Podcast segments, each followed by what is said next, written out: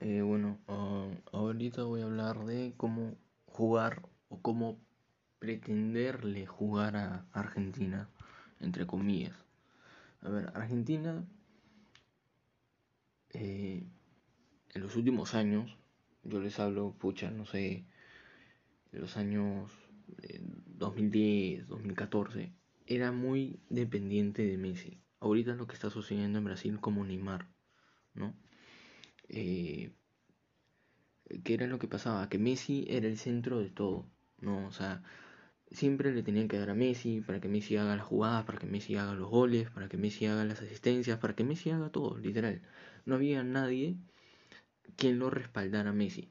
O sea, si Messi, si, le, si Argentina perdía un partido era culpa de Messi. Si Argentina empataba un partido era culpa de Messi. Si Argentina ganaba era por Messi. No, así era la prensa argentina.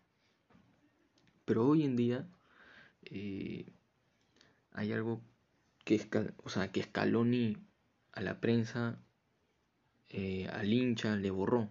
Ya no es muy dependiente de Messi. Porque ahora tiene a Rodrigo de Paul, tiene a Lo Celso, eh, tiene a María, tiene a Icardi, tiene a Lautaro Martínez. ahora tiene, por así decirlo, gente que lo respalde, o sea, que no sea todo Messi, porque, bueno, aparte que lo veo jugando feliz también porque viene jugando en el PSG, yo siento, yo siento que ahí se ve cómodo, eh, a pesar de que Mbappé no quiere, pero bueno, son cosas del fútbol. Este, yo lo veo muy feliz, cosa que en el Barcelona no se veía, ¿no? O sea, jugar con su selección con una sonrisa, encima está mintiendo goles, o sea, está muy feliz, se le nota, se le nota mucho. Eh, la verdad Argentina tiene un equipazo, tiene un buen arquero, buenas defensas centrales, pero Perú, ¿cómo debe jugarle? Yo creo que no teniendo el balón, o sea, no jugando el chocolate como se dicen, eh, toque, toque, formando triángulos, ¿no? Yo creo que hay que agarrarlos de contraataque, eh, aprovechar balón parado ah, como sea eh, y tirarla larga, tirarla larga, ¿por qué? Porque ya sabe la gente, no solamente la gente, creo que más o menos la mayoría de, de, de, de países sudamericanos, con eso me refiero a las clasificatorias, sudamericanas obviamente, ¿cómo juega Perú? O sea, si tú marcas a Yotun y a Peña, Perú no tiene juego. Si Cueva no tiene un día iluminado, Perú pierde magia. O sea, yo creo que Gareca debería cambiar eso, pero no lo va a hacer porque, bueno, él muere en su palabra y eh, así es él, ¿no?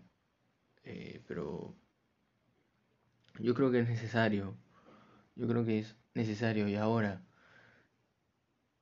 y supongamos que perdemos ese partido.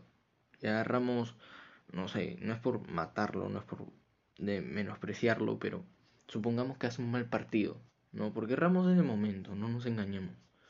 Eh, y Dulanto, y justo mete gol Lautaro. Y Dulanto va a jugar con el Inter y va a tener que marcar a Lautaro. ¿Qué pasa si Dulanto eh, como que contiene a Lautaro?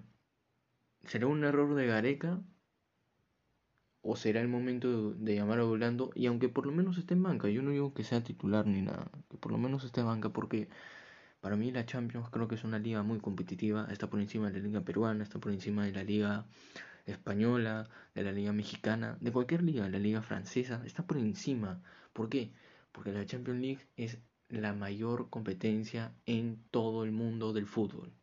Así de simple. Y que un peruano, defensa, ojo, defensa, y ni siquiera está en selección, para mí es mérito. Mérito y con un equipo que encima no es conocido, recién se está haciendo conocido este equipo. Y con un equipo que, bueno, recién se está haciendo conocido y está primero en su grupo, meritorio. O sea, debe estar. Ahora, si también le gana al Inter, eh, ya digo que el fútbol da es difícil explicarlo. es difícil.